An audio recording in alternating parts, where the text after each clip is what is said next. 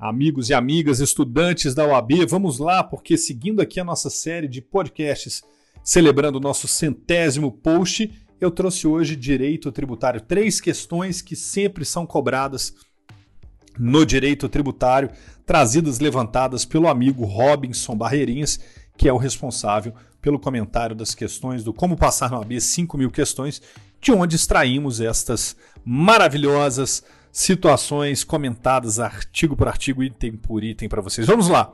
Princípios tributários. Em 10 de novembro de 2020 foi publicada a Lei Ordinária Federal que majorava a alíquota de contribuição previdenciária a ser cobrada de empregador incidente sobre a folha de salários e demais rendimentos do, do trabalho pagos ou creditados a qualquer título à pessoa física que lhe preste serviço, mesmo sem vínculo empregatício. Diante desse cenário, a nova alíquota poderá ser aplicada a. a partir da data da publicação da lei, da lei, b. 90 dias a contar da data da publicação da lei, c. a partir do primeiro dia do exercício financeiro seguinte, e D, a partir de 90 dias contados do primeiro dia do exercício financeiro seguinte. Questão clássica, hein? Vamos a ela, vamos aos comentários. A, incorreta pois a majoração de contribuição social sujeita-se sujeita à anterioridade nonagesimal do artigo 195, parágrafo 6 da Constituição Federal. B. Correta, conforme o comentário anterior, justamente a anterioridade nonagesimal. C. Incorreta, pois as contribuições sociais não se sujeitam à anterioridade anual. Artigo 95, parágrafo 6 Enfim. E D, incorreta, pois a anterioridade nonagesimal aplicável às contribuições sociais é computada cumulativamente com a anterioridade anual, ou seja, os 90 dias são contados a partir da publicação da lei que instituiu ou majorou a contribuição social, o mesmo artigo 195, parágrafo 6 da Constituição Federal. Próxima questão: legislação tributária, fontes.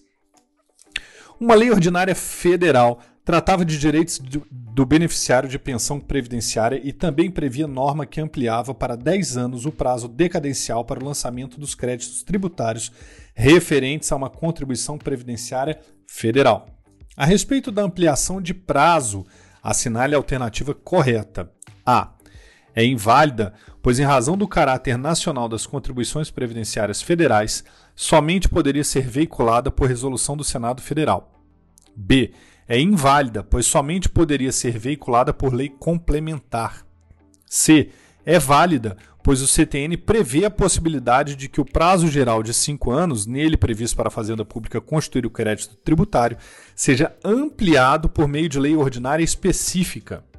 E D é válida por existir expressa previsão constitucional específica para as contribuições de seguridade social, autorizando a alteração de prazo de constituição do crédito tributário por lei ordinária. Vamos ao comentário.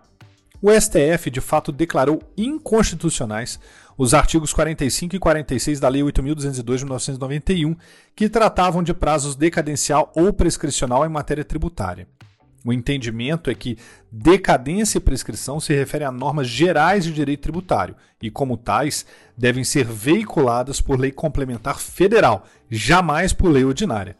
Ver recurso extraordinário 560-626 do Rio Grande do Sul e também artigo 146, inciso 3 a linha B da Constituição Federal. Por essa razão, a alternativa B é a correta, ou seja, é inválida, pois somente poderia ser veiculada por lei complementar.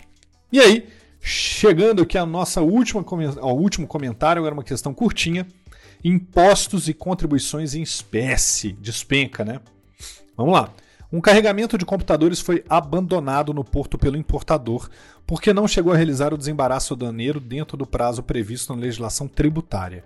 Por isso, a autoridade tributária, após o devido processo legal, aplicou a pena de perdimento e realizou leilão para a alienação dos computadores.